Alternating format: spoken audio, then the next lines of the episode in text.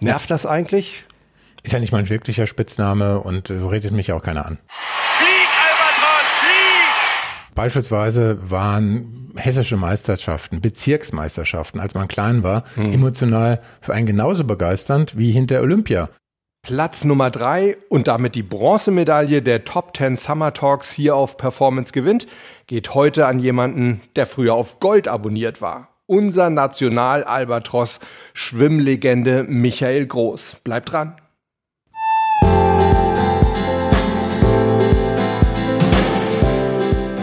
Herzlich willkommen bei Performance gewinnt, deinem Podcast für Spitzenleistung und mentale Stärke. Top 10 Summer Editions, das heißt an jedem Werktag im August eine der beliebtesten Folgen der vergangenen 20 Monate. Zunächst gab es mal die 10 besten Einzelthemen. Ja, und vergangene und diese Woche, da hört ihr meine Performance Talks mit euren liebsten Studiogästen. Was sie antreibt, was sie zu Champions macht und was du von ihnen lernen kannst. Drei Olympiasiege, fünf Weltmeisterschaften und zwölf Weltrekorde. Sportartübergreifend haben nur ganz wenige mehr erreicht als Schwimmstar Michael Groß. Und trotzdem stellt der heutige Unidozent, Coach und Keynote-Speaker bescheiden fest, meine Studenten, die kennen mich höchstens noch aus den Erzählungen ihrer Eltern.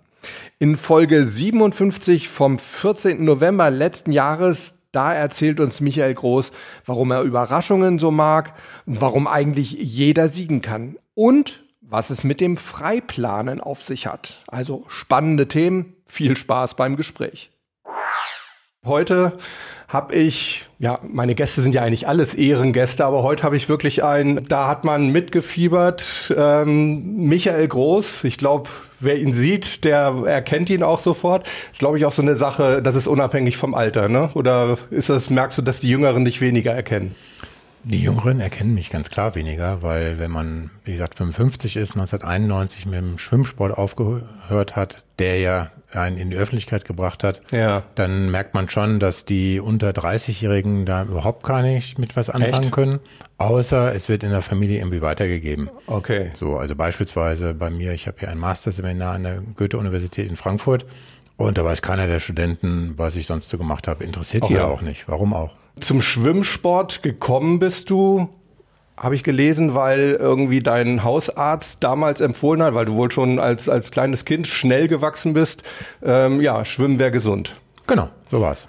Und dann zum Schwimmen und dann hat mir das Spaß gemacht und dann hat sich das so entwickelt. Ohne eigentlich einen richtigen Plan. Du ohne Plan, kann man sich aus heutiger Sicht gar nicht vorstellen. Nein, Plan heißt äh, nicht, ich will jetzt nicht der Olympiasieger werden, Okay. äh, sondern hey, das hat Spaß gemacht, dann gehe ich mal in einen Verein und dann hat sich das so peu à peu entwickelt. Ja. Aber es gibt keinen richtigen Masterplan, wie man dann ganz nach vorne kommt. Okay, so wie die viele kleine Kinder, die dann sagen, ich will irgendwann mal Olympiasieger oder Weltranglist Nummer eins sein oder sowas. Das hast du gar nicht. Gar nicht. Ja. Wobei das heutzutage sich eher im Fußball eigentlich nur noch abspielt, dass dann Kinder irgendwie Fußballprofi werden wollen etc. und ja auch dort vielleicht einer von tausend es schafft, wenn überhaupt. Mhm. Ja. Also insofern, das hat sich im olympischen Sport leider ein bisschen erledigt, dass jetzt irgendwelche Leute irgendwelchen Leuten nacheifern möchten. Ja, eigentlich schade, ne? Weil ich finde, Ja. Idole sind auf jeden Fall auch was Positives. Ja, zumindest Vorbilder, Identifikationsfiguren, Ja. das hat schon was, ja. Trotzdem ging es ja dann relativ, naja, was heißt relativ schnell? Die, die erste, der erste Milestone, den ich mir jetzt hier aufgeschrieben habe, ähm, das war, als du 16 warst. Da bist du die 100 Meter Schmetterling schneller geschwommen als der Olympiasieger. An Olympia konntest du nicht teilnehmen, weil Boykott damals Moskau. genau. Die Älteren erinnern sich. Genau. Ähm, was war denn das für ein Gefühl, wenn man da weiß, ich hätte, ich hätte die Olympiamedaille, die Goldmedaille bekommen können, aber ich hatte, ich habe keine Chance bekommen. Es lag nicht in meiner Macht. Ja gut, der Konjunktiv spielt im Sport ja keine Rolle. Und insofern macht man sich darüber keine Gedanken. Letztlich hat man keinen Einfluss darauf, dass der Boykott da war. Das war damals ja wegen Einmarsch der Russen in Afghanistan. Und äh, Deutschland konnte sicher der Schutzmacht USA da nicht entziehen. Ja. Die Engländer sind hingefahren, ja, aber Deutschland, das ging natürlich gar nicht. Mit 16, ehrlich gesagt, war mir das dann nicht egal, aber ich habe das einfach hingenommen, weil die Karriere lag ja noch vor mir. Allerdings weiß man ja nie, was passiert. Durch Verletzung etc. kann die auch vorbei sein. Ja. Nur ich war da immer schon so getaktet, was ich nicht ändern kann, das macht mich jetzt nicht groß krumm, sondern schwimmt man halt äh, beim nächsten Mal ähm, schneller und ist dabei. Mhm. Und dass das dann so gehypt worden ist, schon damals, hey, schneller als Olympiasieger, ja toll. Ähm, falsches Rennen, gleicher Tag, aber falsches Rennen, 8000 Kilometer weiter in Kanada war das, statt ja. in Moskau. Und dafür kann ich mich nicht kaufen. Und olympische Rennen sind wieder was anderes als irgendein Länderkampf gegen Kanada. Mhm. Also insofern äh, konjunktiv äh, hilft einem nicht weiter. Im Sport wie im Leben meistens. Ne? Genau. Ja. Aber auf jeden Fall, du warst ab dem Zeitpunkt eigentlich voll in der Öffentlichkeit. Also das, mhm. ich erinnere mich, das war auch so das erste Mal, als ich so von dir gehört hatte. Da gibt's einen, der schwimmt schneller als der Olympiasieger. Dann mit 18 ähm, bist du dann zum ersten Mal Doppelweltmeister geworden. Mhm. Warst du eigentlich der Jüngste damals? Jüngste? Ähm, jung, aber nicht der Jüngste. Ah, okay. Das ist im Schwimmen nicht unüblich. Also okay. im Schwimmen sollte man schon mit 18 bis 20 dabei sein. Okay. Ja. Dann mit 19 dein erster Weltrekord mhm. in 200 Meter Freistil. Mhm. Und vierfacher Europameister. Also spätestens da, ich weiß nicht, ob du es so empfunden hast, aber von außen hatte man das Gefühl, jetzt lasten so ziemlich alle Hoffnungen und Erwartungen auch für die nächste Olympiade auf dir. Ja, wenn du das sagst, also ich habe das nicht so empfunden, weil letztlich konzentriert man sich auf seine eigene Leistung mhm. und schaut dann, was man mit seiner eigenen Leistung für einen Erfolg erzielen kann. Und dass von außen nur die, der Erfolg zählt und nicht die Leistung, das kann man dann relativieren. Weil okay. die eigentliche Leistung ist ja im Sport das Entscheidende, insbesondere in so einem Sport wie Schwimmen, mhm. wo es ja nur um die Zeit geht. Mhm. Und man hat ja keinen Einfluss auf die Gegner. Bedeutet, ich konzentriere mich voll auf die eigene Leistung, was die dann im Wettbewerb bedeutet in diesem Fall im Wettbewerb mit sieben anderen, das wird man dann sehen und daraus resultiert dann der Erfolg. Ja. ja. Aber du sagst das jetzt so einfach und so verallgemeinernd, Mann, ja, ähm, das ist ja gar nicht so einfach. Und ich denke schon, ich arbeite ja auch viel mit, äh, mit äh, Spitzensportlern, dass ein großer Unterschied äh, der ist, dass die sich eben wirklich auch auf sich selbst fokussieren können. Ich sage jetzt mal, Sven Hannawald hat gesagt, ich mache mein Ding. Mhm. Das geht ja in die gleiche Richtung. Ne? Genau, Sondern sich wirklich von außen auch so ein bisschen abschirmen in dem Moment. Ja, nicht abschirmen, sondern einfach sagen, hör mal zu, äh, ob man jetzt Skispringen macht oder Schwimmen, ist ja das gleich. Man hat keinen Einfluss auf die Gegner, sondern konzentriert sich auf seine eigene Leistung und dann schaut man, wenn man dann äh, angeschlagen hat im Schwimmen oder unten steht beim Skispringen, was das im Wettbewerb bedeutet. Mhm. Und wenn die eigene Leistung stimmt, das ist mir auch häufig vorgekommen, übrigens auch im Beruf passiert das ja häufig, man hat die beste Leistung gebracht, die in dieser Situation machbar war. Ja. Mehr ging nicht und man ist dann mit der Leistung zufrieden, ist aber nicht Erster bekommt den Job nicht, im Job beispielsweise äh, den Auftrag nicht oder früher, es gibt ja keinen Vize-Olympiasieger, mhm. es gibt nur einen Olympiasieger ja. ähm, und deswegen dann hat man das Rennen verloren, auch der zweite ist das Rennen ja verloren, dann ist das halt so. Ja. ja und es gibt so umgekehrt Situationen, da gewinnt man, hat aber nicht die bestmögliche Leistung gebracht. Das ist mir auch passiert. Also mhm. sogar beim Weltmeistertitel kann das einem passieren, dass man sagt, hey, das hätte noch besser sein können, hat aber trotzdem gewonnen. Und ähm, solche Erfolge sind manchmal wichtiger als Weckruf, ja. als jetzt ähm, so die Jubelarien. Okay. Aber ich glaube, trotz allem, der Olympiasieg, wenn man sagt, die Leistung war eigentlich nicht so doll, ähm, ist immer noch schöner als andersrum, oder? Silber und zu sagen, eigentlich war das eine super Leistung von mir. Ja, wobei, äh, man muss natürlich sagen, bei Olympia ist dann selten die Situation, dass man selber nicht die beste Leistung bringt und Olympiasieger wird. Mhm. Also ich persönlich habe ja zweimal Olympiasieg mit Weltrekord geschafft. Einmal mit der zweitbesten Leistung meines Lebens und damals auch äh, in der Welt. Also insofern, da ist man schon ziemlich vorne dabei. Also es passiert aber bei mir bei deutschen Meisterschaften oder hessischen Meisterschaften, dass man wirklich aus dem Wasser steigt, sagt sich, okay, das war jetzt so okay. Ja, ja haben wir uns nochmal durchgekämpft und durchgewurstelt, ja. Mhm. Aber so richtig äh, war es dann doch nicht, von der eigenen Leistung nicht, obwohl man den Erfolg hatte. Ja, also mir ging das jetzt gerade so, als ich das alles aufgeschrieben habe. Ich meine, wie oft, wie viele Silber- und Bronzemedaillen hast du bei Olympia auch noch gewonnen? Ne? Mhm. Äh, es tut einem fast weh, das nicht aufzuschreiben, weil das ist ja auch alles eine Wahnsinnsleistung. Mhm. Wir kommen auch später noch dazu. Ich habe irgendwo gelesen, Du hast mal, ich weiß nicht, ob irgendjemand das ausgerechnet hat, ähm, bist in, im Training 38.000 Kilometer geschwommen mhm. und in den wichtigen Wettkämpfen eigentlich nur 12 Kilometer. Ja, genau. So. Ist ja, das da sieht man ja beim Schwimmen. Eben, genau. das ist ja, sag ich mal, das 3000-fache, was man quasi jetzt an Strecke trainiert, wenn man das mal so als, als Kriterium nehmen kann für den eigentlichen Wettbewerb. Da. Genau. Ja. Das war das Thema beim Schwimmen. Ist halt ein Trainingssport. Ja, ja, absolut. Dann kam die Olympiade, die äh, Olympischen Spiele in Los Angeles 1984. Mhm. Also von Durchbruch kann man da ja gar nicht mehr reden, aber da hast du zweimal Olympia Gold geholt, im 200 Meter Freistil und 100 Meter Schmetterling. Da ist dann auch dein Spitzname entstanden. Ich glaube, Jörg von Torra war das, ne? Der damals. Der hat das wiedergegeben, ja. Das ja. ist ja schon ein Jahr vorher. Ah, ja, stimmt, das war irgendwie in einer, in einer französischen. Genau, L'Equipe. L'Equipe. Äh, die ja. haben das erfunden und dann über äh, Jörg von Torra wurde das dann zum geflügelten Wort. Ja. Der Albatros. Flieg, Albatros, flieg! Nervt das eigentlich? Ist ja nicht mein wirklicher Spitzname und so redet mich auch keiner an. Okay, aber du hörst es ja wahrscheinlich ständig, ne, wenn du irgendwo vorgestellt wirst, oder? Äh, manchmal, also nicht ständig. Okay. Also das passiert schon, aber das ist ja, besser als irgendein anderer Spitzname. Ist ja, ja sympathisch, der Spitzname, finde ich. Ich finde, es gibt schlimmere, ja. Genau. Absolut. Und er hat ja irgendwo auch einen sinnvollen Ursprung. Ich glaube, irgendwie, du hast eine wahnsinnige Armspannweite, ne? Relativ, ja. ja. Also so wahnsinnig ist die gar nicht. Das sieht halt nur groß aus, weil ich halt auch groß bin. Ja. Und durch dann meinen Schwimmstil auch. Also der Schwimmstil ist dann dementsprechend, ja. Und deswegen kam das dann. Da hat sich, ein Franzose hat dann gesagt, das sieht halt so aus und hat dann ja. einen Vergleich gemacht, dass das dann so hängen bleibt, positiv. Und sogar Briefmarken gedruckt werden, ne? mit dem Ausspruch irgendwie Flieg, Albatros, Flieg. Genau. Unter also, einem Bild da drauf. Genau, also das wird jetzt auch auf einer Briefmarke verewigt. Ja. Kann man kaufen, sich auf dem Brief kleben. Ja, ja ist doch nicht schlecht. Genau. ich kann mich erinnern, damals gerade 84, ähm, habe ich gedacht, so, jetzt wird er ja mit Sicherheit irgendwie in die, in die USA gehen, wird irgendein College-Stipendium annehmen, wird Millionen Werbeverträge äh, annehmen mit seinem zweifachen Gold. Mhm. Und dann war ich, glaube ich, nicht der Einzige, der total verwundert war. Du bist in Deutschland geblieben, du bist in Offenbach im Schwimmclub geblieben ähm, du hast, äh, ja, sag ich mal, brav studiert an der Uni in Frankfurt und nicht irgendwie in Harvard oder sonst wo. Ich denke, dir standen da ganz viele Möglichkeiten offen. Warum?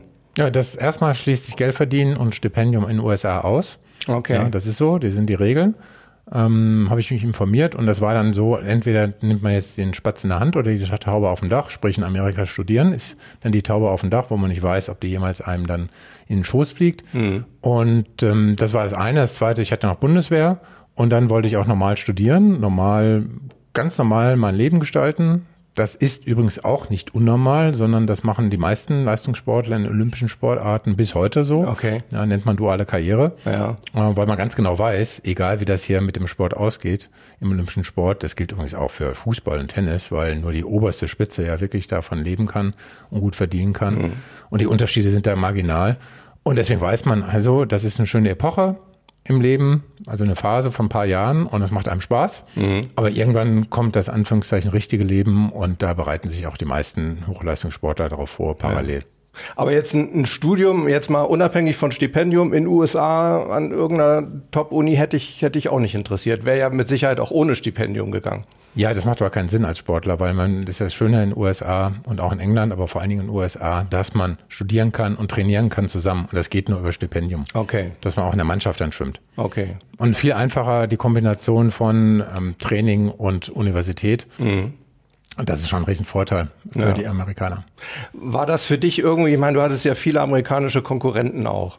War das irgendwie etwas, was dir im, durch den Kopf gegangen ist? Die haben eigentlich bessere Trainingsmöglichkeiten als ich? Nein, überhaupt nicht, weil man muss sich ja dann anders organisieren. Und die Trainingsmöglichkeiten sind im Schwimmen jetzt ja auch relativ einfach herzustellen. Man braucht ja nur ein Becken, nur in Anführungszeichen. Mhm. Und ein bisschen was drumherum. Man braucht ja keinen Berg oder keinen Schnee.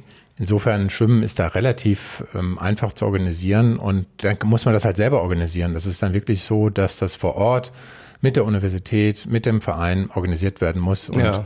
das macht jeder quasi auf eigene Kappe. Okay. Ja, man muss das ja auch bis zum einzelnen Professor äh, muss man das abstimmen, wie sind die Prüfungen, ja, muss ich da kommen, kann ich das verschieben? Das ist wirklich eine individuelle Absprache. Mhm.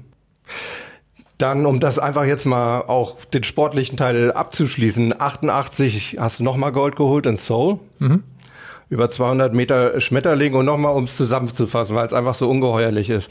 Dreimal Olympiagold, fünfmal Weltmeister, mhm.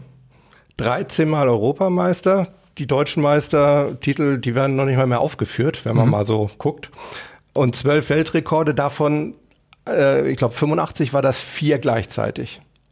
Ja, damals gab es zwölf olympische Schwimmdisziplinen und in vieren, das heißt einem Drittel, habe ich parallel die Weltrekorde gehalten. Wahnsinn. Genau. Das war das erste Mal seit Marc Spitz, dass das einer geschafft hat. Und jetzt gibt es das ja, also der Michael Phelps hat es jetzt wieder geschafft. Nur es gibt jetzt mehr olympische Disziplinen im Schwimmen. Insofern kann man das nicht mehr vergleichen. Ja, ja, das ist schon wirklich Wahnsinn. Dann hast du promoviert in Philologie, mhm. auch in Frankfurt. Mhm. Und äh, jetzt kommen wir mal so ein bisschen zu dem, was du, was du heute alles so machst. Bevor wir über zwei äh, Themen möchte ich mit dir im, im Besonderen da nochmal sprechen. Du bist Dozent, du bist Unternehmer, Schrägstrich Unternehmensberater. Mhm, genau. Du bist Autor. Mhm. Wir haben hier zwei deiner Bücher liegen. Ich glaube sogar das erste, das, das älteste und das jüngste, ne? Ist das richtig? Genau, das ist das ähm, erste. Also ich habe ich hab meine Dissertation geschrieben, aber 2011 mhm. fing es damit an, ja. dass mich ein Verleger aus Salzburg angesprochen hat, auf Basis eines Interviews, hey, das wäre doch mal ganz schön, kann ich mir vorstellen, ein Buch zu schreiben und schreiben tue ich immer gerne. Ja. Und da haben wir dieses Konzept entwickelt, eben keine Autobiografie, sondern ja. einen Impulsgeber. Und mit der ein bisschen plakativen Botschaft, die siegen kann jeder. Da sagt sich, hm, es gibt da immer Verlierer. Um, Im sportlichen Wettkampf, ja, in der einzelnen Wettkampfsituation. Mhm. Aber wie du schon gesagt hast, ich habe zwölf Kilometer in den großen Wettkämpfen geschwommen, 38.000 Kilometer im Training. Und in den 38.000 Kilometer im Training kann man niemanden besiegen. Ja. Richtig. So, und außer dann, sich selber. Außer sich selber gewinnen. Und da ist diese Dimension der Sieg und der Niederlage gilt ja nur für den Wettkampf. Richtig. Und das ist im Job ja genauso. Also wenn man alles reduziert immer auf eine Situation, ist das viel zu kurz gesprungen. Und deswegen in dem Buch geht es genau darum, dass in den Grauzonen des Alltags auch wirkliche Triumphe liegen und dass man die jeder für sich in seinem Umfeld herausarbeiten kann. Mhm. Beispielsweise kann es ja für eine Krankenschwester ein Riesentriumph sein, äh, wenn der Patient lächelt und wenn er etwas zurückgibt und wenn man merkt, das, was man erarbeitet, das, was man hier äh, macht, zeigt eine Wirkung und einem Menschen geht es besser. Ja. ein riesiger persönlicher Genuss und Triumph sein. Ja. Gab es für dich persönliche vom Sport unabhängige Triumphe, wo du sagen würdest, die waren emotional größer, die haben mich mehr bewegt als meine Olympiasiege? Das ist auch wieder so ein Vergleich, dass man sagt, das ist nicht besser oder weniger wichtig. Ähm, beispielsweise waren hessische Meisterschaften, Bezirksmeisterschaften, als man klein war, hm. emotional für einen genauso begeisternd wie hinter Olympia. Das ist mit 10, 12 Jahren ein ganz andere, da denkt man nicht an Olympia, da ja, freut man sich wie ein äh, Schneekönig also. über, ich bin jetzt der beste hessische Schwimmer in dem Alter. Mhm. Super. Mhm. Und dann kamen wir irgendwann in Olympia und das ist wieder was anderes. Ähm, und heutzutage sind es andere Momente, die völlig unspektakulär sind. Ja. Aber beispielsweise, wenn man ein Training macht, mit Führungskräften, mache ich ja häufig, und dann zum Schluss gesagt wird, ey, das waren echt super zwei Tage und ich habe echt jetzt so viel mitgenommen, ich kann so viel jetzt ab morgen sofort äh, weiterentwickeln für mich und vielen, vielen Dank, mhm. dann ist das ähm, emotional auch extrem positiv für mich. Ja. Das kann man nicht vergleichen mit Olympia. Ja, das ist, ja, ist nicht weniger wert oder weniger wichtig, es ist vollkommen anders. Mhm. Mhm. Aber es, es gibt einem ähnliches. Einfach ja, auch vom, vom, ja, was ist es eigentlich, was es einem gibt? Ist das Selbstbewusstsein oder ist es Selbstvertrauen? Ist es Motivation? Oder? In diesem Fall Bestätigung. Mhm. Aha, offensichtlich ist das, was man geplant hat, was man entwickelt hat. Ja. Ähm, ist das, passt das? Ist das richtig?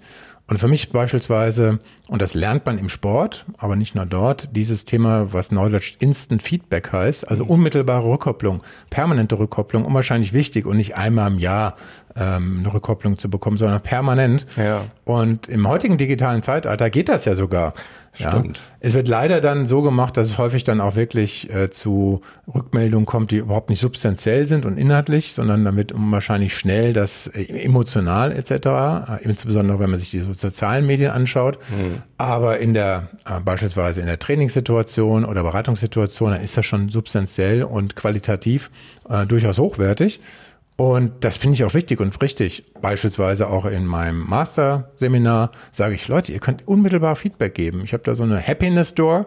Okay. Äh, das ist so ein Instrument wirklich an der Tür ja. mit Smileys. Und äh, da können die sofort sagen, hey, das habe ich nicht verstanden, sind ein bisschen traurig und würden ganz gerne weitergehen. Oder hey, super Punkt, habe ich mitgenommen. Mhm. Das ist ein Angebot und wird dann genutzt oder auch nicht genutzt. Mhm. Und dann bekommt man permanent Feedback um on the run, wie man so schön sagt, also während des Ablaufs Dinge zu verändern. Und ja. nicht jetzt stoisch zu sagen, ich habe mir das vorgenommen und jetzt versuche ich sklavenartig dieses Ziel auf Teufel komm raus zu verfolgen, obwohl ja. sich auf dem Weg vielleicht Veränderungen ergeben, sodass man auch das Ziel ein bisschen justieren muss.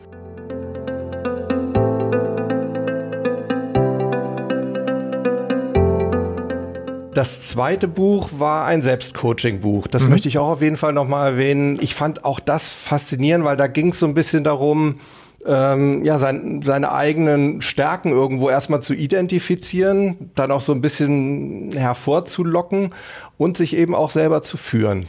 Genau, also letztlich dieses Buch ist schon ein bisschen, ich sag mal, tiefere Kost und mehr Kost, ja. Also siegen kann jeder, ist so für den was schnellere Lesen. Man lernt ja auch dazu. Das ist ein erzählendes mhm. Sachbuch, wie man ja. so schön sagt. das andere ist wirklich ein Fachbuch. Da sind ja auch richtige Tools drin, Instrumente, wie man zum Beispiel seine eigenen Ziele definiert, wie man überhaupt mal feststellt, was einen motiviert und was einen antreibt. Mhm. Weil viele Menschen wissen das ja gar nicht. Ähm, und das ist ganz sinnvoll zu wissen, was mich eigentlich antreibt, um Fall. dann auch seine Ziele zu definieren. Und dafür gibt es auch Instrumente, wo man das selber machen kann. Ja. Was treibt mich eigentlich an? Was sind, was sind so meine Motivationsgründe im Hintergrund? Was sind meine Motive? Also wenn man auch ganz weit nach hinten geht, die mich wirklich im Hintergrund antreiben. Und da mal sich drüber zu unterhalten, Natürlich kann man das nicht alles ähm, aus sich selber herausholen. Da braucht man dann einen Coach für, also mhm. der Coach im Sport beispielsweise. Deswegen ist der Coach-Begriff auch besser als Trainer, weil der Trainer bringt einem nicht das Schwimmen bei. In diesem Fall der Coach zeigt einem unentdeckte Potenziale und spiegelt, was man noch anders hätte machen können ja. oder anders machen sollte, ohne jetzt zu sagen, so geht's und nicht anders. Mhm. Und genauso hier ist es dann manchmal so, dass es auch Selbstführung hat Grenzen. Und muss man ganz klar sagen, okay, hier macht wirklich ein Coaching oder eine Spiegelung. Wollte ich gerade sagen. Das muss ja, ja nicht kein professioneller Coach sein, aber sehen ein auch, Fremdbild ne? sehen und einfach eine Reflexion mit anderen ist an der einen oder anderen Stelle dann schon ganz gut. Ja. Lässt du dich selber auch coachen? Also zunächst mal der wichtigste Coach ist ja immer die Partnerin und Partner. Ja, mhm. ähm, ist so. Ja, klar. Genau. Und dann ist meine um, ich sag mal, die ganze Umgebung ist für mich ein Coach. Also beispielsweise wie kann man sich das vorstellen? Ich mache ziemlich viel Vorträge auch, so Impulsvorträge. Und dann baue ich immer wieder neue Sachen ein. Ja. Also jeder Vortrag hat irgendwo etwas Neues und guck, wie sowas reagiert, irgendwelche Anekdoten oder irgendwelche neuen äh, Argumentationsschleifen und Ketten, die ich dann aufbaue und sehen, wie, wie die Leute darauf reagieren, wo die draufspringen. Ja. Und das ist für mich so, dass, ähm, wo ich dann Feedback bekomme. Ja. Die meisten Leute wissen gar nicht, was ich dann so da einbaue, außer man, also meine Frau beispielsweise kann das ganz gut beurteilen, weil die hat das ja schon ein paar Mal erlebt und merkt dann ganz genau, wo ich da mal eine Schleife reinbaue oder was Neues reinbringe und dann sehe ich, was da so passiert. Okay. Ob das äh, weiterführt eben oder auch nicht. Ja. Thema Überraschungen in deinem Leben oder auch was Überraschungen für dich bedeuten. Auch darüber will ich äh, noch mit dir sprechen. Lass uns ganz kurz noch über dein aktuelles Buch sprechen. Das ist, mhm. glaube ich, dieses Jahr gerade rausgekommen. Ne? Genau. Ne? Digital Leader Gamebook. Wie der Titel schon sagt, Gamebook. Es ist ein Spielplan, den man sich selber geben kann. Grundüberlegung ist, das Buch ist für Führungskräfte, dass Führung im digitalen Zeitalter nicht mal nach Schema F erfolgen kann sondern man braucht verschiedene Spielzüge, um selber dann daraus eine Kombination bauen zu können. Und das ja. ist ein Angebot. Ja. Da sind also viele, viele Angebote drin, ähm, wie Führung sich weiterentwickeln kann, wie die eigene Führung sich weiterentwickeln kann, auf dem Grundgedanken. Es gibt einmal die Beidhändigkeit, also wir Menschen und die Führung ist beidhändig. Einmal als Führungskraft nach wie vor ist man gefordert, einfach das bestehende Geschäft zu managen, ja. ja möglichst effizient. Und da gibt es auch ganz klare Ziele. Und auch die andere Hand ist die Neuentwicklung. Mhm. Ja, die, die Dinge, die von außen kommen, die vielen, vielen Überraschungen im digitalen Zeitalter, die Schnelligkeit im digitalen Zeitalter, die aufzunehmen ja. und in seiner Führungskunst je nach Team, je nach Bereich, wo man unterwegs ist, je nach Unternehmen, ähm, dann eben in seine eigene Führungsarbeit äh, einzubauen. Und deswegen gibt es ja einen Spielplan drin und jeder kann dann sagen, okay, das sind die Spielzüge, die ich teste, ausprobiere, was Methoden anbetrifft, ja. was Vernetzung anbetrifft beispielsweise im Unternehmen, was die Möglichkeit zur Partizipation anbetrifft von eigenen Mitarbeitern und was die Umsetzung auch ähm, von agilen Instrumenten mhm. bedeutet und da insbesondere die Kunst etwas sein zu lassen. Das spielt heutzutage eine größere Rolle, weil man hat so viele Möglichkeiten, ja. gibt so viele Optionen mhm. und da ist die Kunst eigentlich, Agilität entsteht eigentlich dadurch, etwas sein zu lassen. Mhm. Und wir haben es beispielsweise in unseren Trainings ähm, sehr, sehr häufig, dass wir erstmal ausmisten, dass man erstmal sagen, was braucht ihr eigentlich nicht mehr? Und das ist insbesondere bei Führungskräftetagungen, nennt man Big Scrub, so heißt die Methode, also das große ja. Ausmisten, ganz interessant, weil dann sagen, ja, hey, endlich, ja, können wir mal bestimmte Sachen mal weglassen. Ja. Mhm. Warum ist das so wichtig? Nur wenn man etwas weglässt und einfach mal was rausschmeißt, hat man wieder Luft und Platz, um etwas Neues entwickeln zu können. Ansonsten ja. schleppt man ja unwahrscheinlich viel mit. Ja, was soll man denn noch alles machen? Eine Menge Energie. Ne? Ja. Und es lässt mehr Zeit für Variationen. Ja, genau. Dann hat man Zeit für ähm, neue Führungsinstrumente und da zählt insbesondere das Thema der Partizipation, spielt eine ganz, ganz große Rolle, dass man das Potenzial, was in seiner Truppe steckt, eben weckt. Und dazu braucht man Zeit. Mhm. Ja, das äh, insbesondere auch analoge Zeit mit den Mitarbeitern zusammen etwas zu entwickeln. Ja, super spannend. Mhm. Du hast uns hier so ein paar ähm, Gutscheine mitgebracht für Leseproben. Leseproben, genau. Genau. Also wer daran interessiert ist, an Michaels aktuellen Buch äh, Leseprobe, Schreibt eine E-Mail, kommen wir am Schluss noch zu und äh, dann sende ich euch da auf jeden Fall auch gerne was zu. Genau. Thema Überraschung. Also ich, ja. ich habe ja gesagt, ich habe das Buch von dir gelesen, ich habe das Selbstcoaching-Buch von dir gelesen und irgendwo kam immer, auch jetzt so im Gespräch, kam immer wieder, sag ich mal, so eine gewisse Passion für Überraschungen für mich durch. Und ich habe mir auch ein Zitat aufgeschrieben, wenn ich es jetzt so schnell finde, genau.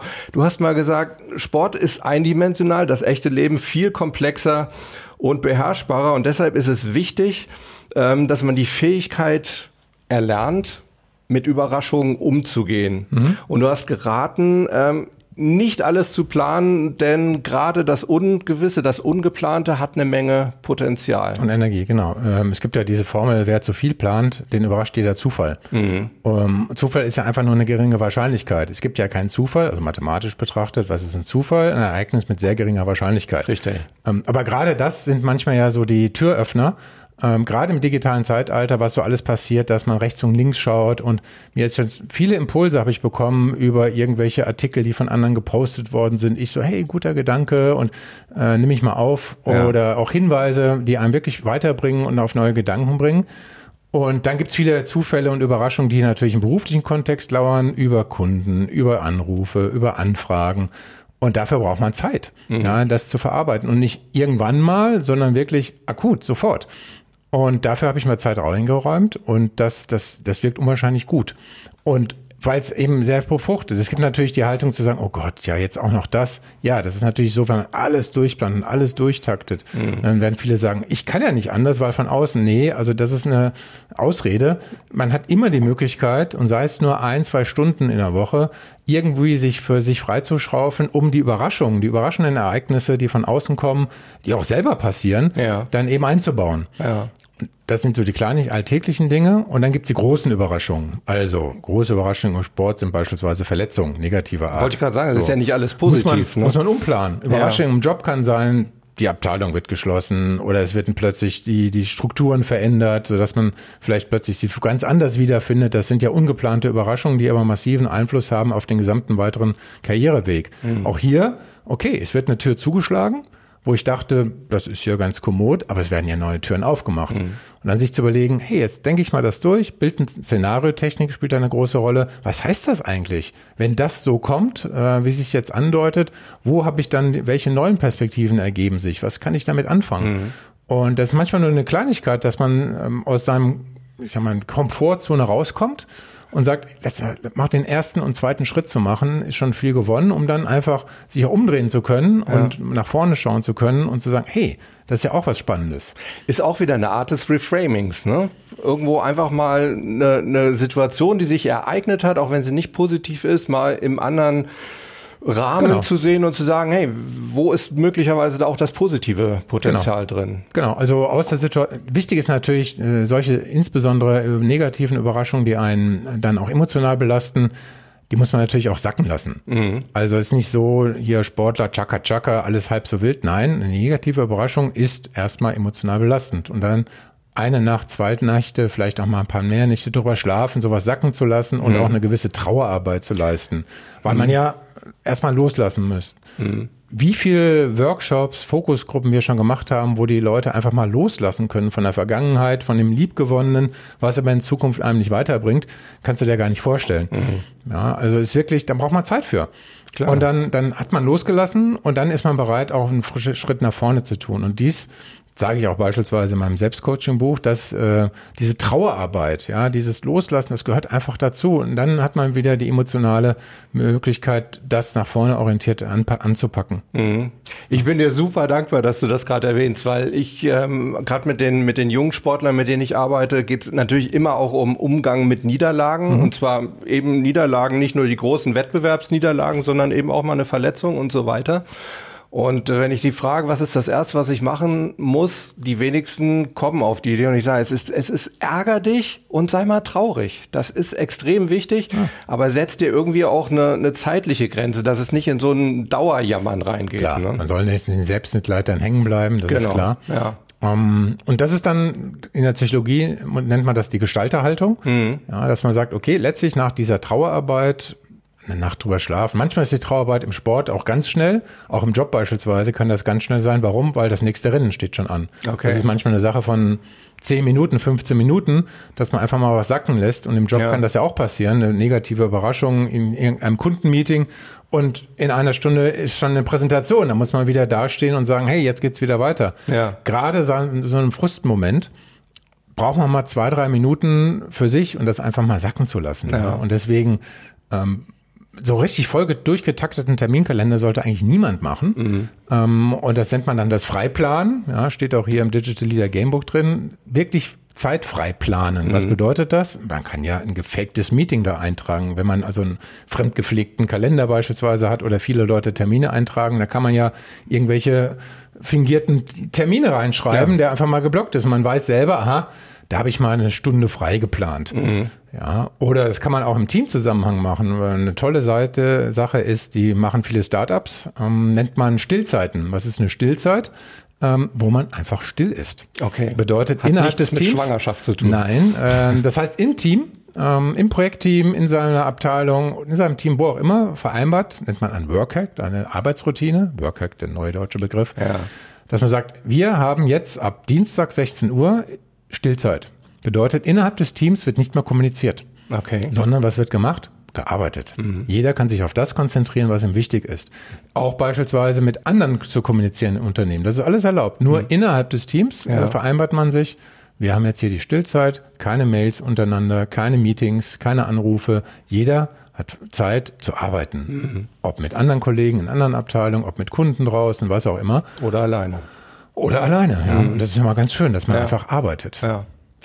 Auch sehr interessant, weil darüber ging jetzt gerade die letzte Podcast-Folge. Ähm, maximieren versus optimieren und dieses ganze Rumgehassel, wie man es ja auch so schön auf Neudeutsch nennt, ne, dieses ewige alles noch die letzte Minute vollpacken, irgendwas kann ich da noch machen, irgendeine E-Mail kann ich noch beantworten, das hat letztendlich nichts mit der Qualität der Arbeit zu tun. Das ist vielleicht ja, eben eine, Quantität, aber eben äh, keine, keine Qualitätsaussage dann. Genau, wobei es gibt ein großes Hindernis, nämlich unsere Sozialisation. Beschäftigt sein ist ja eine Auszeichnung. Ja. Und ich kenne Startups, wo dann ähm, beispielsweise, wenn es um ein neues Projekt geht und neue, äh, neues Serviceangebot, wo dann Leute lesen. Mhm. Ja, in Büchern schmökern. Warum? Weil sie einfach Inspiration brauchen, weil ja. sie mal äh, von anderen Ideen aufsaugen möchten. Und dann, dann liest halt einer. Ja. Oder recherchiert im Internet und man denkt sich, was dattelt der denn herum? Bucht der mhm. seinen Urlaub? Nee, der guckt einfach mal rum und so. Das heißt, das ist auch wirklich Vertrauen, dass man diese Zeit dann auch äh, gemeinsam nutzt. Und mhm. das ist auch nicht so, dass man Schnipp macht und das funktioniert von heute auf morgen. Das braucht eine Zeit zum Eingewöhnen. Klar, ja. Gibt ja den, den Carl Newport, der dieses Deep Work Konzept auch entwickelt hat, der sagt mhm. ja auch, wir können nur vier Stunden am Tag wirklich hochproduktiv arbeiten, sollten da dann wirklich die Sachen äh, erledigen, die uns wirklich unseren Zielen weiterbringen und die anderen vier Stunden eben auch mal nutzen, um uns zu erholen, einfach mal locker zu sein, äh, die Akkus auch mal neu aufzuladen, weil auch das ist ja wieder eine Sache, die die Kreativität fördert. Wenn ich mhm. einfach mal nicht unter Dauerstrom bin. Mhm. Ja, ist ein Wechselspiel. Also mhm. ähm, wie gesagt, auch wieder jedes Schema äh, trifft nicht den das Bedarf des einzelnen Menschen oder auch der einzelnen Situation. Beispielsweise gibt es Unternehmen, das hat man auch festgestellt, auch mittlerweile durch wissenschaftlichen Studien, man braucht für bestimmte Tätigkeiten drei, vier Stunden intensive Arbeiten, intensives Nachdenken, um beispielsweise so ein Buch zu schreiben, ist nicht, ich schreibe jetzt mal zehn Minuten mhm. und dann wieder zehn Minuten, sondern genau das Gleiche. Man nimmt sich mal wirklich eine Schreibeinheit und so drei, vier Stunden, dann kommt man rein in so einen Schreibmodus oder wenn man eine Software entwickelt, Entwicklungsmodus. Und dann kommt auch was bei raus. Nach ja. drei, vier Stunden ist meistens die Konzentration am Ende. Mhm. Ähm, man braucht dann einfach eine Pause. Und ähm, dann kann man weiterarbeiten oder macht andere Sachen. Insofern dieser drei vier Stunden Rhythmus ist ganz gut und deswegen gibt es ja auch ähm, bei einigen Unternehmen, nennen jetzt keine Namen, sogenannte Silent Rooms. Mhm. Silent Rooms ist nichts anderes als das nicht, dann geht nichts außer Licht. und Strom. Aber kein Internet, nichts, kein Telefon, nichts. Ähm, es ist abgekapselt, damit man arbeiten kann, dass man in Ruhe gelassen wird. Und niemand darf, wenn in der Silent Room jemand drin sitzt, da reingehen und jemanden stören, sondern der möchte einfach in Ruhe etwas arbeiten. Ja. Und es wurde festgestellt, dass beispielsweise richtig gute Softwareprogrammierer diese Zeit brauchen. Man kann da nicht hin und her äh, springen, schon gar nicht, was ganz tödlich ist, dieses Multitasking. Mhm. Abgesehen davon, dass es äh, ungehörig ist, in Meetings Oder dann auch gar E-Mails zu nicht geht eigentlich, allein geht von nicht. unserer Gehirnstruktur her. ne? Genau, also Multitasking, wenn sie werden sagen, ja, ich kann auch Kaffee kochen und telefonieren. Ja, das ist kein Multitasking. Richtig. Multitasking sind wirklich intensive inhaltliche Beschäftigungen, wie zum Beispiel in einem Meeting etwas gemeinsam erarbeiten und E-Mails machen. Das ist, geht nicht. Richtig. Na, eins leidet bestimmt. Weil auch beides eben bewusst stattfindet. Kaffee kochen kann ich unter Umständen, wenn es nicht meine erste Tasse ist, eben auch unbewusst machen. Ne? Genau, ja. Also deswegen, oder auch beispielsweise Autofahren ähm, ähm, und, keine Ahnung, telefonieren, ja, solange man das geht, wenn man nicht anfängt, nach rumzuhantieren. Ja, man kann also reden und gucken, das geht. Ja. ja weil es beides routinierte Tätigkeiten sind, äh, relativ. Es geht aber nicht, mit 300 über die Autobahn zu fahren und Ja. telefonieren sonst. Es geht auch wiederum nicht. Oder am Anfang, ne, wenn die diese Kompetenz, die Autofahrkompetenz noch eine be sehr bewusste ist und du noch nicht auf der Stufe der unbewussten Kompetenz Genau. bist, dann wird's auch schwer. Ich kann mich erinnern, bei mir durfte in, den ersten Monaten nicht mal das Radio an sein. Also es ging gar nicht. Ne? Ich musste mich voll Ja, konzentrieren. genau. Also routinierte Tätigkeiten ähm, gehören dann dazu.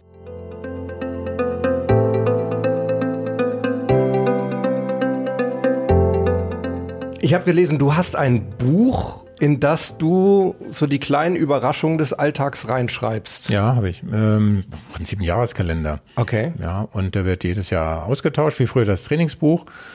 Und da schreibe ich alles Mögliche rein. Ähm, gar nicht kontinuierlich, sondern wie es einem in Kram passt, wie was passiert, um einfach ein bisschen reflekt zu reflektieren, was so passiert oder auch nicht passiert, was einen so umtreibt. Ja. Und ähm, das ist eine ganz gute Gedankenstütze. Das geht auch nur analog. Das kann man nicht ähm, digital machen. Warum? Weil was man selber schreibt, entsteht ein Bild. Die eigene Handschrift entsteht ein Bild und das prägt sich ein. Muss man sich vorstellen, wie früher die Spickzettel in der Schule Ja. oder im Studium. Man schreibt immer so Spickzettel. Was man darauf schreibt, das weiß man. Ja. Ja, zumindest wenn man die Spickzettel zwei Wochen vor der Prüfung zu schreiben, macht nicht so viel Sinn. Ähm, sondern das schreibt man ja dann kurzfristig vorher und man, man schreibt die Punkte auf, die man am wenigsten gut weiß. Und das sind, die brennen sich dann zumindest im Kurzzeitgedächtnis dann schon fest. Und Ja. ich habe die nie benutzt, weil ich sie geschrieben habe. Ja, das war, es war quasi Teil des Lernens dann. Genau. Ne? Das war nicht des Betrügens, um genau, jetzt mal ein Lernprozess. großes. Genau, ja. Das ist ein Lernprozess. Ja, klasse. Schaust du dir die nachher dann irgendwann an, auch die, die Überraschungen, die dich im Man Laufe... blättert so durch, ja. ja. Also man blättert so durch und dann stellt man Folgendes fest. Ähm, in Zeiten, wo man vermeintlicherweise alles, wo einem alles gelingt, gab es auch mal Situationen, wo einem das nicht gelungen ist. Nur in der Retrospektive, unsere Erinnerung ist ja ein schöner Filter. Erinnerung filtert, was ähm, für uns Menschen überlebenswichtig ist, viele, viele negativen Erfahrungen raus. Ja. Ja, das ist auch gut so. Ähm, wird aber dann plötzlich so, dass man meinte, ach, damals war alles viel besser. Ja, dieser berühmte Reflex ist aber gar nicht wahr. Äh, Da hat man sich auch bei Sachen geärgert. Und dann mal zurückzuspringen, und dafür ist dann dieses Büchlein ganz gut. Hey, damals, vor vier, fünf Jahren, war nicht alles immer besser. Da hatten wir auch unsere Sorgen. Ja, und in Zeiten, wo vermeintlicherweise alles schlecht ist, meistens die aktuelle Zeit, gibt's auch immer Möglichkeiten, dass etwas positiv ist. Man registriert es nur nicht über die selektive Wahrnehmung und das hilft einem zu sagen, hey, das Meeting war echt gut. Ja. Ja. Was war denn das letzte, was du da jetzt so eingetragen hast? Oder wann, wann war das? Wann hast du das letzte Mal was reingeschrieben? Gestern, warte mal, gestern? Ja, gestern war ich im Stau unterwegs, ja, und dann blättert man da so rum und äh, guckt. Ich habe ein Auto, was relativ gut mittlerweile selbst fährt. Oh. Im Stau aber nur, der braucht andere Autos zur Orientierung, muss Okay. einmal in der Minute dran ziehen.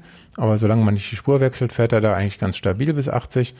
Und dann ähm, muss man halt, wie gesagt, eine, jede Minute einmal am Lenkrad ein bisschen ziehen, damit er noch weiß, ich bin da. Ah, okay. Und wach? Und dann kann man was aufschreiben. Ja. Und was, was hast du da zum Beispiel dann einge- reingeschrieben? Also beispielsweise ähm, Stichwort Vorträge, dann hat, man manchmal die Situation, dass das nicht so rund lief. Ja, dass man sagt, hey, merken an der Stelle so, weil die Reaktion nicht passte. Ja. So, oder da Tempoverschärfung oder da war ich zu schnell. Sowas passiert dann. Okay. Ja? Und dann sage ich mir, hey, Merkposten. Und was ich da aufgeschrieben habe, da blätter ich nicht mal nach beim nächsten Mal, äh, weiß ich das. Mhm. Aha, da, weil ich habe das ja aufgeschrieben, deswegen ist es der wieder Spickzettel-Effekt. Genau. Ich habe es im Kopf dadurch gespeichert und achte dann beim nächsten Mal darauf ah, und muss nicht drüber nachdenken an dieser Situation. Aha, und hier mal Tempo rausnehmen beispielsweise. Ja. Ja, super Solche spannend. Geschichten stehen da drin. Also wirklich ganz praktische Sachen, nicht grundsätzlich. Also grundsätzliche Themen stehen da nicht drin, Ja. sondern wirklich ganz tagesaktuell, on the run, Ja. im, im weiteren Verlauf wichtige Dinge. Die Pragmatismen des Alltags sozusagen. Ja. Ja, klasse. weil aus den prak praktischen Dingen des Alltags entwickeln sich ja grundsätzliche ähm, Routinen und äh, Abläufe. Mhm. Ja. Also es gibt wenige Leute, die sich über das Supervision, die irgendwann mal und irgendwann mal irgendwie eintritt, jeden Tag motivieren können. Nee, Mhm. der tägliche kleine Fortschritt ähm, ist das Entscheidende. Und da entstehen manchmal ganz tolle Sachen. Klasse. Super Überleitung zum Thema Ziele. Denn da hast du ja auch gesagt, äh, du würdest nicht empfehlen, dass jeder Mensch so ein großes Ziel hat, an dem er sich ausrichtet, sondern man sollte verschiedene Ziele haben. Genau, also das nennt man das Zielhaus. Ähm, das heißt, wie ein richtiges Haus kann man sich das vorstellen. Es gibt zwei, drei Ebenen. Also es gibt beispielsweise die, die Ebene so des Erdgeschosses, wo im normalen Haus ja auch man sich meistens aufhält, ja, Wohnzimmer, Küche etc. Das sind so die Lebensabschnitte. Das sind bei mir aktuell meistens ein Quartal, so 100 Tage. Was will ich jetzt in den nächsten 100 Tagen so machen, jobmäßig? Ja. Ich muss niemandem was berichten. Ja, also ich bin ja jetzt nicht im großen Konzern unterwegs. Trotzdem habe ich diese kurzfristigen Zieldimensionen. Warum? Ich kann jetzt daran arbeiten. Ich kann jetzt gucken, was ich in diesem Quartal noch alles erreichen möchte, äh, was ich noch umsetzen möchte. Das Finanzielle kommt dann immer Huckepack. Es geht wirklich um Inhalte. Ja. So, und dann gibt's die, ich sag mal, das Dachgeschoss oder das, das Obergeschoss, ja, ähm, ich, sind so die längerfristigen Ebenen, ist die längerfristige, die übergreifende Ebene, deswegen auch erster Geschoss oder Dachgeschoss, so Phasen. Ja. Klassische Phase ist ein Studium oder Auslandsaufenthalte, dass man mal drei, vier Jahre ins Ausland geht im Job. Und das ist dann so die Perspektive. Da setzt man sich ein Ziel, was möchte ich so in diesen nächsten drei, vier Jahren erreichen? Im Studium natürlich den Abschluss. Aber dass der Abschluss oder irgendein Ergebnis von drei, vier Jahren äh, Auslandsaufenthalt einen jeden Tag motiviert, das geht nicht. Das würde einen überfordern. Ja. Ja, es wäre wie Olympische Spiele. Eine Olympiade sind ja vier Jahre zwischen zwei Olympischen Spielen. Und das wäre völlig überfordernd, dass man sagt, ich möchte bei Olympia jetzt ganz vorne stehen. Da kann ich nicht drei Jahre für trainieren. Das Ja. würde mich völlig überfordern, hätte ich nicht diese kleinen Abschnitte im Sport in der Saison. Ja. Und dann gibt es wie in jedem Haus die Eingangstür. Das heißt, jeden Tag kann ich einen Erfolg haben. Die meisten kommen unverhofft. Es ruft jemand an, also jetzt mal außerhalb vom Sport, es ruft jemand an, man bekommt eine Anfrage, es passiert irgendwie etwas und da die Aufmerksamkeit drauf zu richten, ähm, hey, was heißt das für mich? Kann ich daraus was machen oder eben auch nicht? Ja, manch, Häufig ist nichts drin, aber manchmal ist schon was drin. Und dann gibt es Ereignisse und Tage, wo man geplantes Ziel hat. Also im Sport natürlich ein Wettkampf, ja, kann man planen. Olympische Spiele sind dann und dann und der Wettkampf kann man Minuten genau planen. Im Okay. Job Präsentationen, Kundenpräsentationen, Präsentationen intern, die sind ja auch geplant. Mhm. Die fallen ja nicht vom Himmel nach dem Motto und in zwei Stunden Präsentation. Äh, selten. Kommt vor, aber Kommt selten. vor, aber dann ja. ist es auch so das Tagesziel, hey, da habe ich die Chance, jetzt mal beim Vorstand äh, vorstellig zu werden und präsentiere was. Und super. Ja. Ja. ähm, Gestalter sagen sich, hey, kommt zwar überraschend, aber ich habe jetzt die Chance. Also gucke ich mal, was ich da hinbekomme. Mhm. Ja. Ja. Aber ich glaube, das ist auch wieder so eine Sache, ähm, das erlebe ich oft bei, bei sehr, sehr gut, mal wirklich bei Spitzensportlern, die unglaublich schnell adaptieren können. Wo, äh, ich meine, ich erlebe es bei, bei manchen Kunden, die erfahren eben dann doch mal zwei Stunden vorher, kannst du mal eben für mich übernehmen und dann sind die völlig überfordert. Ganz schlimm, wenn sie dann am Anfang des Vortrags das ihrem Publikum auch noch sagen, ja, ich bin ja jetzt hier nur eingesprungen, also bitte. Verkaufen sich völlig unter Wert. Genau, also hey, jetzt bin ich macht's hier schlimmer, als jetzt, es eigentlich äh, ist. Ne? Genau. Ja, ja. Aber eben bei Spitzensportlern erlebe ich es oft, also sowohl im Sport als auch dann nachher, dass sie eben unglaublich schnell auf Situationen reagieren können. Ja, weil das Unerhoffte kommt oft. Ja. Und im Sport, im Wettkampf passiert das ja ständig, ja, dass man sich auf eine neue Situation einstellen muss. Und deswegen, mittlerweile ist es sogar so, wenn keine Überraschung kommt, ist es irgendwie verdächtig. Ja, wenn alles wie geplant oder wie vorgestellt läuft, ja, was ist denn hier los? Ja, ist ja langweilig. Ruhe vor dem Sturm. Ja, also man kann es auch ein bisschen übertreiben. Bei mir ist es jetzt nicht ganz so schlimm. Ähm, viele Menschen, ähm, die wollen das aber in ge- gesunden Bahnen haben. Der Hintergrund ist einfach, ähm, dass wir ja einfach diese Verlustaversion haben. Ja, mhm. wir brauchen einfach die psychologische Sicherheit und das, was wir auf dem Tisch liegen haben, das, was geplant ist, gibt uns ja diese psychologische Sicherheit. Wir wollen mhm. nichts verlieren. Ja. Überraschungen hat man immer Angst, dass man irgendetwas, was man hat, mhm. verlieren könnte, nicht machen könnte.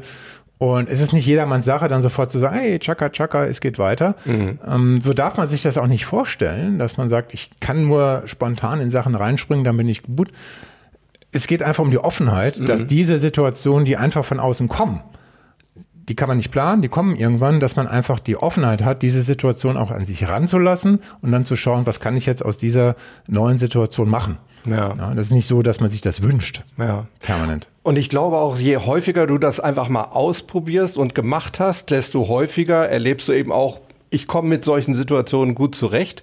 Und das ist natürlich auch wieder was für dein Selbstbewusstsein dann. Ne? Klar, idealtypischerweise ist es so, dass man das natürlich mh, mm, übt. Ja, und mit Zufällen übt, dass man einfach sagt, okay, ich mache jetzt im Sport beispielsweise, ich mache einfach eine neue Renntaktik. Einfach mal spontan gucke ich mal, was passiert. Mhm. Man kann sich ja auch Aufgaben stellen und die überraschend sind. Also ist ja nicht so, dass man darauf warten muss, dass irgendetwas von außen kommt. Man kann ja auch so tun, als ob. Ja. Und mal gucken, wie sich das anfühlt, äh, anders zu arbeiten, anders an bestimmte Themen ranzugehen. Ja. Dass man beispielsweise über Szenarien dann nachdenkt, zu sagen, hey, jetzt stell ich mal vor, das und das würde so und so passieren und wie gehe ich damit um? Was passiert dann? Und dann merkt man, das ist ja gar nicht so schwer. Mhm. Wie ist es denn bei dir? Hast du denn jetzt noch so ein übergeordnetes Ziel für die nächste Zeit jetzt? Kannst du uns da so ein bisschen, bisschen reinschauen lassen? Also ich bin sehr stark in den Abschnitten zurzeit unterwegs. Ja, in diesen, in diesen 100, 100 Tagen, Tagen ja, oder Saison. Also beispielsweise bei mir jetzt, äh, ich habe ja ein Masterseminar, meistens im Wintersemester. Und das ist ganz klar vier Monate dauert das äh, Wintersemester. Ich habe dann 30 Semester Wochenstunden, die mache ich in acht Blöcken. Und ähm, da konzentriere ich mich drauf, ja, mit einer Zielergebnisprojektion, die ich gemeinsam mit den Studenten verifiziere, okay. ob die damit einig sind. Manche stutzen manchmal, ja, wieso? Ja, ich sage, klar, äh, es gibt bestimmte Prüfungsrahmenbedingungen, klar, die wollen wir natürlich erfüllen, aber wir entwickeln das zusammen. Klasse. Und ähm, über beispielsweise in diesem Fall dann eben sogenannte klassische Case Studies, also Fallstudien. Äh, da gibt es dann gewisse Rahmenbedingungen, aber ansonsten sind die Studenten gefordert in einer neuen Art der Teamarbeit dann einfach da reinzuspringen und zu sagen, okay, jetzt werden wir dieses Thema mal aufbohren. Mhm. Mit den Instrumenten, mit den Werkzeugen, die sie im Seminar mitbekommen. Mhm. So, und das entwickeln die dann selbst. Klasse. Ja. Ja. Und ähm, dann kommen häufig ganz tolle Sachen bei raus, die man sich so gar nicht vorstellen konnte. Ja. ja also das sind dann so meine Horizonte aktuell. Ähm, ich habe jetzt keine große Lebensphasengeschichte, wo ich jetzt sage, ich will mit 60 das und das erreicht haben. Brauche ich, vielleicht habe ich da schon genügend erlebt oder mhm. genügend gemacht das brauche ich gerade nicht. Also kann ja. durchaus kommen, ja, wer weiß. Ähm, will ich nicht ausschließen. Zurzeit bin ich ganz happy mit diesen äh, Saisonabschnitten, so wie im Sport früher, hat man auch in, Saison, mhm. äh, in Saisons gedacht. Auch wenn man so ein großes Ziel hatte, Olympia, hat man erstmal an die aktuelle Wintersaison, dann die Sommersaison gedacht und Schritt für Schritt sich voran äh, okay. getestet. Wie, wie lange bereitet man sich denn jetzt im Schwimmen auf, auf Olympia vor? Wann geht das los? Ja, man arbeitet immer in einer Saison. Okay. Man hat mehrere Saison, mhm. aber man arbeitet dann in der Saison. Also man setzt dann bestimmte Schwerpunkte zu sagen, okay, jetzt nehmen wir mal an, mein Ziel ist äh, als Wintersportler Olympia 2022 in Peking. Mhm. So, es sind ja noch drei äh, Jahre Zeit äh, von heute. Und dann hat man aber noch drei Saisons. Und dann mhm. sagt man sich, okay, jetzt in dieser Saison ist das im Schwerpunkt ah, okay. und ähm, arbeitet in dieser Saison im Sport ist es ohnehin wichtig, in Saisons zu denken, weil es gibt das Verletzungsrisiko. Mhm. Man weiß ja nie, was da passiert. Ja. Es kann ja morgen am Tag komplett eine Saison geschmissen sein mit einer Verletzung. Ja. Also setzt man dann wieder neu an. Und insofern kein Sportler, obwohl er dann das Ziel hat, was so in dem, diesem übergreifenden Lebensphase passiert, nämlich Olympia in den nächsten Jahren, arbeitet in der einzelnen Saison, in dem einzelnen Abschnitt. Ja, und die bauen aufeinander auf ja, ideal typischerweise. Das war bei mir auch so, dass man beispielsweise dann nach der nach Olympischen Saison hat man mal ein paar neue Sachen komplett neu ausprobiert, mal mehr in die Landstrecke, Langstrecke gegangen und die Kurzstrecke mal schleifen lassen, okay. um mal zu gucken, wie sich das anfühlt. Und ähm, man verlernt ja das andere Handwerk nicht. Also das mache ich auch im Beruf so, dass man sagt, okay, jetzt steht das im Fokus und dieses Thema versuchen wir mehr zu machen. Das andere, was wir vor zwei Jahren beispielsweise gemacht haben, ist zwar nicht unwichtig, das verlernt man ja auch nicht, aber das stellen wir jetzt nicht so in den Vordergrund in meiner Arbeit. Ja. Also das ist äh, so mein Vorgehen aktuell. Aber ich glaube, du hast auch immer schon, ne, auch als, als Sportler damals gerne neue Sachen ausprobiert, neue Trainingsmethoden und so weiter. Ja, genau, im Rahmen der Möglichkeiten, weil Schwimmen ist nun mal hin und her. Klar. Und ähm, von außen sieht das eigentlich nicht, nicht groß unterschiedlich aus. Im Detail sind das aber zum Teil riesige Unterschiede, wie man trainiert etc. Ja, ja. Hast du eigentlich bewusst Mentaltraining gemacht damals? Weil Nee, das war äh, der Coach, der Trainer. Okay. Genau. Also er hat es dir dann quasi auch, auch vermittelt in jungen Jahren schon. Genau. Ich hatte verschiedene Trainer, zur verschiedenen Zeit verschiedene Trainer. Das macht schon Sinn. Mhm. Man braucht auch in seinem Leben verschiedene Führungskräfte ähm, zur verschiedenen Zeit. Ist so. Ja, glaub ich. Also ähm, man kann Alles da nicht andere ist einseitig. Ne? Ja, und man braucht auch bestimmte ähm, Führung, hat, hat bestimmte Halbwertszeiten. Das funktioniert nicht 30 Jahre lang das Gleiche. Und im Ja. Sport funktioniert nicht, beispielsweise bei mir in 15 Jahren Karriere, da hatte ich fünf Trainer und zur gewissen Zeit braucht man unterschiedliche Coaches. Ja. Am Anfang logischerweise diejenigen, die einem das Schwimmen technisch beibringen, weil Schwimmen ist ja eine technische Sportart. Also man muss das Handwerkzeug beherrschen. Dann kommen natürlich die Trainer, die einem gewisse Trainingshärte und auch Wettkampfhärte beibringen. Das ist im Schwimmen ja in sehr jungen Jahren, also mit 13, 14, 15 muss man da echt durch. Äh, mit zehnmal in der Woche mal richtig ranklotzen und dann auch die Faszination vermitteln. Hey, das ist echt eine coole Sache, jetzt hier zehnmal in der Woche zwei Stunden zu schwimmen und und dann Später kommen natürlich Leute, die einen wirklich coachen, wo man im Dialog bestimmte Dinge entwickelt und wo man wirklich absolut auf Augenhöhe agiert. Ja, und das ist im Fußball ja ganz entscheidend, ja, dass man in, als Trainer, wenn man beispielsweise eine Bayern München führt, ist ein Unterschied. Ja, das hat, als wenn man jetzt äh, einen Abstiegskandidaten in der Bundesliga trainiert, beispielsweise. Klar. Ja, ja, du sagst klar. Vielen ist das aber nicht klar. Mhm. Und man sollte echt genau wissen, welche Führungskraft braucht jetzt diese Truppe und Ja, wer das ist völlig anderes. Ne? Genau, und wer ein Startup gut führen kann beispielsweise, wo Leute ähnlich wie in der Fußballmannschaft, ja, äh, ähnliche Lebensphase, ähnliche Lebenslagen, auch vom Alter her sind das ja nicht drei Generationen in der Regel im Startup, sondern eher so eine, ja, Ja. plus minus zehn Jahre von mir aus. Das ist wie im Fußballmannschaft, ja, da muss man denen nicht, muss man eigentlich nicht motivieren. Ja, das kommt von selbst. Völliger Unterschied, wenn ich beispielsweise 20 Leute in Malerbetrieb habe. Da habe ich vom 16-jährigen Azubi bis zum 60-jährigen Kurz vor Meister der Rente, ja. und äh, kurz vor der Rente habe ich Minimum drei Generationen im Unternehmen. Ja. Führungsmäßig aus meiner Sicht eine wesentlich größere Herausforderung als jetzt so eine homogene Fußballmannschaft. Ja, ja also ich würde auch sagen, ich, ich bin mir nicht unbedingt sicher, ob ein Jürgen Klopp ein EFC Kronberg jetzt äh, wirklich besser macht. macht. Genau. Nee, Ja. garantiert nicht. Ja, Ja, also, ähm, weil der einfach in der Lage ist, äh, mit solchen Koryphäen, die erstens zu managen. Er hat mir selber mal gesagt, äh, der hat ja auch in Frankfurt studiert, Psychologie und Sportwissenschaften. Und er sagte, die größte Herausforderung für mich als Trainer ist die Aktivierung der Ersatzbank. Weil die Ersatzbank Ja. kann in einer Sekunde genauso wichtig sein wie die elf, die jetzt ähm, beim äh, Anpfiff auf dem Platz stehen. Das ist spannend. So, ja, und das ja. ist eigentlich die Kunst, dass Ja. ich brauche Minimum 16, 17 Spieler. Ja. Ja, wenn nicht sogar die 22, weil es sitzen noch ein paar auf der Tribüne. Ja. Jetzt. Aber die können nächste Woche schon auf dem Platz stehen. Klar. So, und das ist die große Kunst. Und das hat er ja bei allen Mannschaften, da hat er ja unwahrscheinlich viel aus den Mannschaften herausgeholt, was vorher nicht da war. Richtig. Und zwar nicht, weil er sich auf elf Leute konzentriert hat, sondern auf 22 und das verbreitert hat. Mhm. Ja. Was dazu führt, dass beispielsweise im Champions League-Finale ja er mit einer wichtigen Position mit der zweiten, vermeintlich zweiten Garde, das sieht er aber gar nicht so, Ja, ja, klar. ja, am Start war. Und die wussten auch ganz genau, hey, das ist absolut ähm, okay hier. Ja. Dann sitzt man mal auf der Bank und dann spielt man. Aber es kann eben auch jederzeit der Einsatz kommen. Ne? Und Genau, ich bin durch dann Verletzung. optimal aktiviert. Genau, durch Verletzung oder im Fußball spielt natürlich die Taktik eine ganz große Rolle, wie auch die Gegner sich aufstellen. Dann stellt man fest, oh, ich muss hier umplanen, taktische Konstellation geht nicht so auf, dann Ja. brauche ich vielleicht einen anderen Spieler, der das eher beherrscht, je nach Verlauf. Ja. Ja. Wobei ich nach wie vor glaube, also ich mir das leichter vorstellen kann, mich als Sportler jetzt im, im, im Fußball zu motivieren, eben weil ich weiß, es kann jederzeit zum Einsatz kommen. Ich stelle es mir nach wie vor beim Schwimmen, es gibt ja immer diesen berühmten Ausdruck des Kachelzählens da. Macht man ja ne? nicht. Aber ja was, was macht man denn, wenn man 38.000 Kilometer, ja, worüber denn? Ja, über die Übung, die man gerade macht. Okay. Man konzentriert sich auf die Übung. Okay. Atemübung, Technikübung. Es gibt ja unendlich viel Übung. Ja. Nach außen sieht man das nicht, aber die kriegt man auch als Aufgabe gestellt. Oder man entwickelt selber, also später entwickelt man natürlich selber Aufgaben zu sagen, hör mal zu, ich versuche mal ein bisschen an der äh, Atemtechnik oder an der Zugtechnik oder im Verhältnis von Armen und Beinen. Mhm. Ja, Schwimmen ist ja eine extrem schwierige Mikrokoordinationssportart, ja, weil sie müssen ja Arme, Beine, ähm, Hüfte, dann die Atmung kommt noch dazu, die spielt im Schwimmen ja eine ganz große Rolle, weil ja. sie atmen, sie können ja nicht atmen, wie sie wann, wann sie wollen. Ja. Ähm, sollte man nicht, weil das verändert wiederum den Stil, ja, ob sie Dreier-Armzug machen, also drei, alle drei Züge atmen, Zweier, da gibt's verschiedenste Varianten. Mhm. Und auch da die Flexibilität zu haben, dann umzuswitchen im Wettkampf, um nicht sofort seinen Stil zu verlieren. Ja. ja.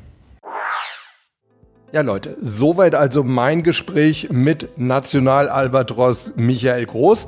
Und morgen, da hört ihr noch einmal das, ja, wahrscheinlich kontroverseste Gespräch, das auf diesem Kanal je geführt wurde. Und zwar mein Interview mit Nunzio Esposito. Denn er behauptet, er coacht keine Menschen, er demoliert sie. Was es damit auf sich hat, das erfahrt ihr morgen. Bis dahin wünsche ich euch einen super Tag, bleibt Gewinner. Bis denn. Ciao.